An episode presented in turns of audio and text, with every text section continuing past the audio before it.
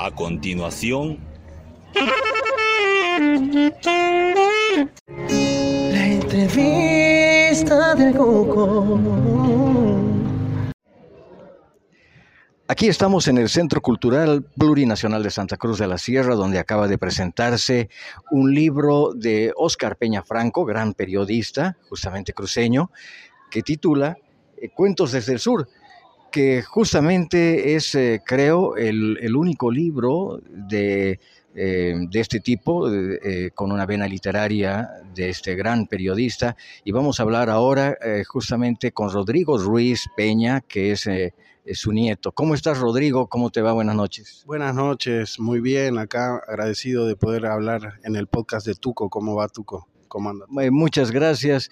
Em, bueno, eh, conocemos muchísimo del trabajo em, periodístico de don Oscar Peña, pero no sabíamos que él había escrito cuentos. Contame un poquito al respecto.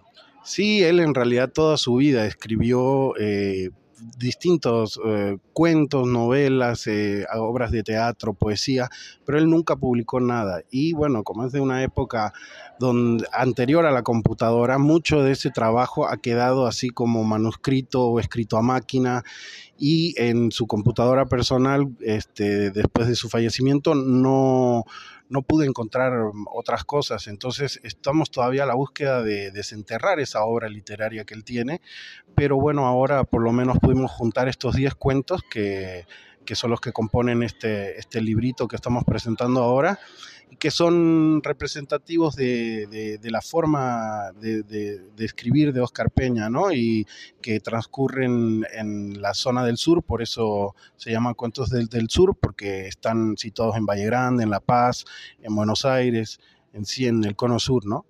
Y dime, Rodrigo, ¿dónde los han encontrado?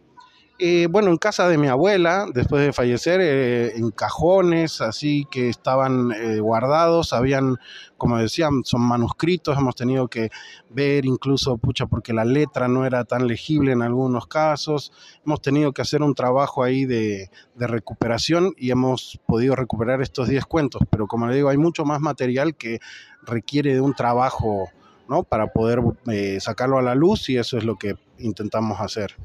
¿Y venían ya todos con el título, con, con todos los detalles, o ha, pasado por una mano de edición, digamos? No, no, no. Venían ya completamente terminados. Por eso es que los hemos publicado así, porque son los únicos que hemos encontrado así con todo título y absolutamente ya editados. No, no le hemos tocado nada a los ¿Y el nombre del libro, Cuentos del Sur, lo han puesto ustedes? Eso sí, ¿no? El, el, libro sí, justamente por lo que le comentaba, ¿no? Porque son todos escritos desde acá y con una perspectiva muy latinoamericana, ¿no?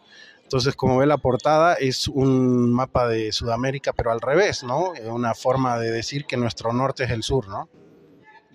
Rodrigo, ¿qué recuerdo tienes tú eh, de tu abuelo, de este gran periodista Oscar Peña Franco? Bueno, muchísimos recuerdos. Yo viví con él desde mi más tierna infancia en Cuba.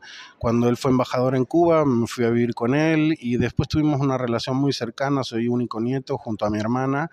Así que, bueno, era una persona que no más que hablar escuchaba y eso es muy extraño, ¿no? Que escuchen a los, a los niños y todo y bueno, él era una persona en ese sentido siempre dispuesta a escuchar las opiniones de los, de los menores y aprender de ellas también, ¿no? Así que nos enseñó mucho con, incluso con sus silencios, ¿no? Y dime, eh, ¿tú has seguido el trabajo profesional de tu abuelo? Eh, ¿qué, ¿Qué opinión tienes de, de lo que él hizo en cuanto al periodismo? Bueno, es un icono del periodismo boliviano, de eso no hay duda, ¿no?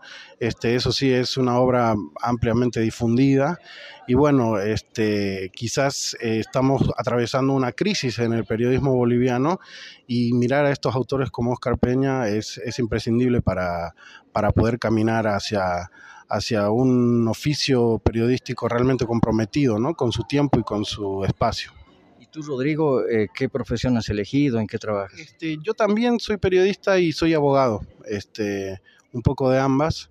Y bueno, escribí una pequeña semblanza biográfica acá en el libro y este, bueno, ¿Dónde ejerces el periodismo? Bueno, este, actualmente estoy ejerciendo la, la, abogacía, ¿no? Pero sí, eh, bueno, acá em, eh, formo parte del periódico Venceremos, Y bueno, eh, este, sobre todo el ejercicio de la, del periodismo lo he hecho en, en la Argentina. Estos 10 cuentos que forman Cuentos del Sur, eh, ¿cuáles eh, son los que a ti te, te, parece que son imprescindibles de leer? Sí, a mí me, me, gusta mucho uno que se llama Viaje al Miedo, que está situado en las dictaduras militares de Argentina, y Ciudad que ya no tengo, de la dictadura de Banzer. Muy bien, Rodrigo. Bueno, eh, ¿lo van a poner a la venta? ¿Lo van a distribuir de qué manera? Sí, sí, sí, va a estar en la venta, a la venta. Este, yo creo que primeramente en, el, en la librería El Garaje y bueno, después este, lo, lo trataremos de difundir. Excelente, Rodrigo. Bueno, ha sido una presentación eh, realmente muy, muy emotiva por, porque todos han, han, recordado la figura de tu abuelo, de ese notable periodista, don Oscar Peña Franco, pero además eh, se, ha, se, ha, hecho mucho mención a, a su posición política, a su apego por los derechos humanos, por la democracia.